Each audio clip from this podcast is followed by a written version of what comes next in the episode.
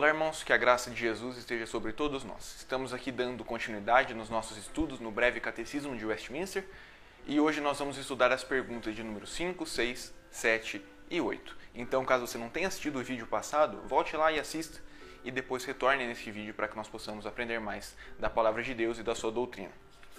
Então, começando com a pergunta de número 5, nós lemos o seguinte: há mais de um Deus?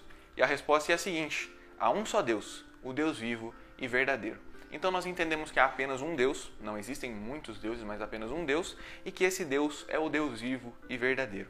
Vejam só o que a Escritura nos diz, Deuteronômio 6,4. Ouve Israel, o Senhor nosso Deus é o único Senhor. Então ele é o único. Em Jeremias 10,10, 10, nós lemos o seguinte: Mas o Senhor é verdadeiramente Deus, ele é o Deus vivo e o Rei eterno. E em mais um texto, em João 17,3, nós lemos: e a vida eterna é esta, que te conheçam a ti, o único Deus verdadeiro. Então a gente aprende nesses versículos só há um Deus e que esse Deus ele é verdadeiramente Deus, vivo e eterno e que é o único Deus verdadeiro. A pergunta de número 6 é a seguinte: quantas pessoas há na divindade? Porque quando a gente estuda a Escritura, nós vemos que Jesus é chamado de Deus, que Deus Pai é chamado de Deus e que o Espírito Santo também é chamado de Deus. Mas se a gente aprende que só existe um Deus, como que isso é possível? E a resposta é a seguinte: há três pessoas na divindade: o Pai, o Filho e o Espírito Santo. E essas três pessoas são um Deus, da mesma substância, iguais em poder e glória. Então vejam só, nós entendemos que na divindade, no único Deus, subsistem três pessoas: o Pai, o Filho e o Espírito Santo. E que esses três são um Deus, da mesma substância, iguais em poder e glória. Vejam só, a gente pode ver que não é um Deus que se manifesta de três formas, mas é um Deus que subsiste ao mesmo tempo em três pessoas. Vejam só o texto de Mateus 28, 19. Ide, portanto, fazei discípulos de todas as nações, batizando-os em nome do Pai, do Filho e do Espírito Santo. Então aqui fala dos três. Em 2 Coríntios 13, 13 diz o seguinte: A graça do Senhor, do Senhor Jesus Cristo e o amor de Deus e a comunhão do Espírito Santo sejam com todos vós. Então mostra os três de maneira distinta, mas só há um Deus. Isso é muito importante. A pergunta de número 7 é a seguinte: que são os decretos de Deus?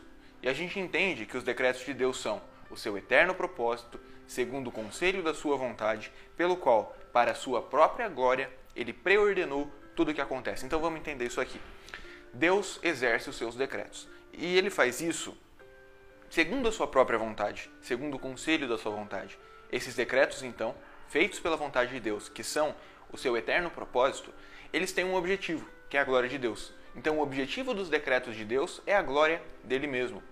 E por fim, através desses decretos, Deus preordenou tudo o que acontece. Nada foge do seu controle, mas tudo está sob o seu governo.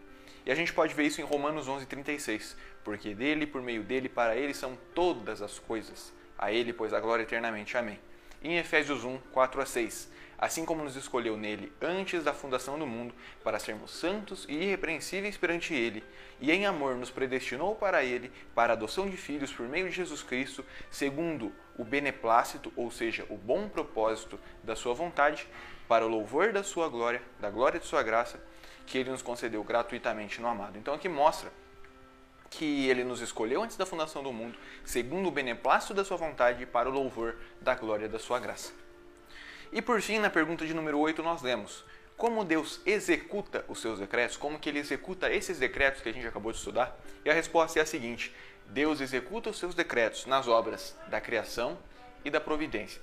Então a gente sabe que Deus criou tudo e ele fez isso através dos seus decretos. Mas não só isso, ele também usa os seus decretos na providência, ou seja, no governo que ele faz no mundo. Então Deus não criou o mundo e deixou o mundo à sua própria sorte, mas Deus continua governando o mundo e tendo controle sobre tudo. Então vejam só, Apocalipse 4:11. Tu és digno, Senhor e Deus nosso, de receber a glória, a honra e o poder, porque todas as coisas tu criaste. Sim, por causa da tua vontade vieram a existir e foram criadas.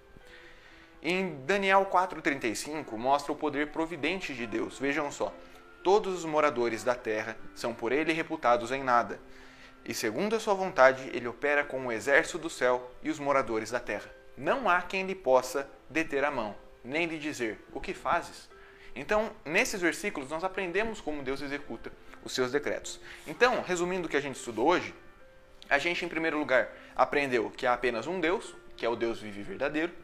Nós vimos que esse Deus subsiste em três pessoas, o Pai, o Filho e o Espírito Santo, e que eles são o mesmo Deus, um Deus, da mesma substância, iguais em poder e glória. E por fim, nós entendemos que os decretos de Deus são o seu eterno propósito, segundo o conselho da sua vontade, para a sua própria glória, pelo qual ele preordenou tudo o que acontece. E por fim, esses decretos eles são executados nas obras da criação e da providência. Essas verdades, elas são muito importantes para a vida cristã e que elas possam, através do Espírito, atingir os nossos corações e que nós possamos temer a Deus e buscar aprender mais dele. Que Ele nos abençoe e nós voltamos com mais um estudo na semana que vem. Tenha uma, um excelente final de semana e nos encontramos em breve. Forte abraço.